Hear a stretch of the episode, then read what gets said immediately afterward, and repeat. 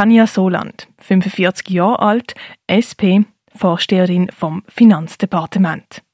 Ihr letzter Wahlkampf ist für die Regierungsrätin Tanja Soland noch gar nicht so lang her. Vor gerade mal einem Jahr, im Herbst 2019, ist sie für die Nachfolge von der Eva Herzog in der Basler Regierung antreten.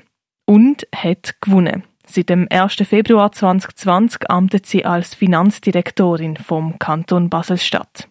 Und jetzt, gut acht Monate später, ist sie wieder im Wahlkampf. Das mal für die Wiederwahl in Regierungsrat. Der Wahlkampf das Jahr, der ist schon ziemlich anders als noch vor einem Jahr, sagt die Regierungsrätin Tanja Soland. Ich ähm, arbeite jetzt noch nebendran relativ viel, weil ich auch mehr am Einschaffen bin. Darum ist der Wahlkampf wie ein bisschen nebensächlicher geworden, weil ich muss in erster Linie schauen, dass im Departement alles klappt und läuft. Anfang Februar hat Tanja Solans Finanzdepartement übernommen und ist relativ schnell mit einer außergewöhnlichen Situation konfrontiert gewesen. Corona-Krise. Die hat den Amtsantritt natürlich massiv erschwert, sagt Tanja Soland. Homeoffice, kein übliche Mitarbeitertreff, keine Veranstaltungen. Ich habe gerade müssen, ähm, wichtige Hilfsmaßnahmen aufziehen, anstatt dass ich mich einarbeiten und mal selber schauen, was möchte ich machen.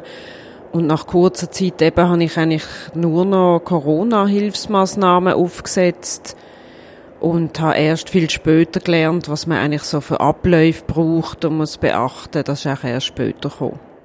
Trotzdem, in ihrem Amt hat sich die neue Finanzdirektorin schnell zurechtgefunden. So hat sie im März die Jahresrechnung 2019 mit einem Rekordüberschuss präsentiert. Hilfsmaßnahmen sind ergriffen worden, wie zum Beispiel das Dreidrittel-Rettungspaket. Nachdem sollen die Mieter von zum Beispiel einem Restaurant oder einer Boutique nur ein Drittel von ihrem Mietzins müssen zahlen ein weiterer Drittel übernimmt der Kanton und der Vermieter verzichtet auf ein Drittel der Mieteinnahmen.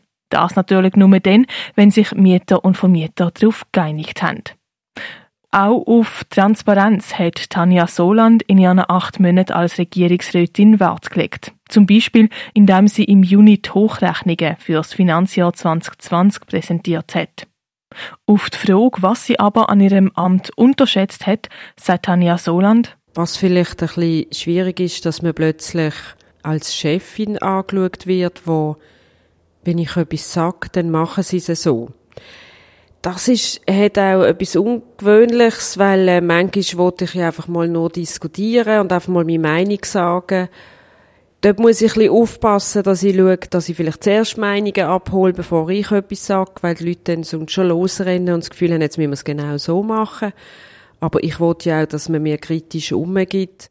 Bei einer Wiederwahl in Regierungsrat am 25. Oktober hat Tanja Soland das mal mehr als nur ein Jahr, bis sie wieder zu einem Wahlkampf antritt. Die grossen Herausforderungen für Basel-Stadt in nächster Zeit sieht sie einerseits in der Corona-Krise, aber auch im Klimaschutz, wo drin müsste investiert werden. Da müssen wir das Denken im Kopf ändern und dann müssen wir aber sicher auch, äh, die Wirtschaft muss sich dort auch bewegen.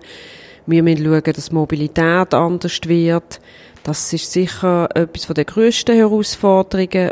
Und dann aber auch noch die Verdichtung, dass wir ähm, enger zusammenrücken wobei ich glaube, wir müssen einfach im Wohnen enger zusammenrücken, damit wir auch noch genug Platz haben für für Grünanlagen. Und das braucht, glaube ich, auch noch Entwicklung, dass wir das schaffen und das nicht nur als negativ erleben, wenn die Gebäude höher werden, zum Beispiel.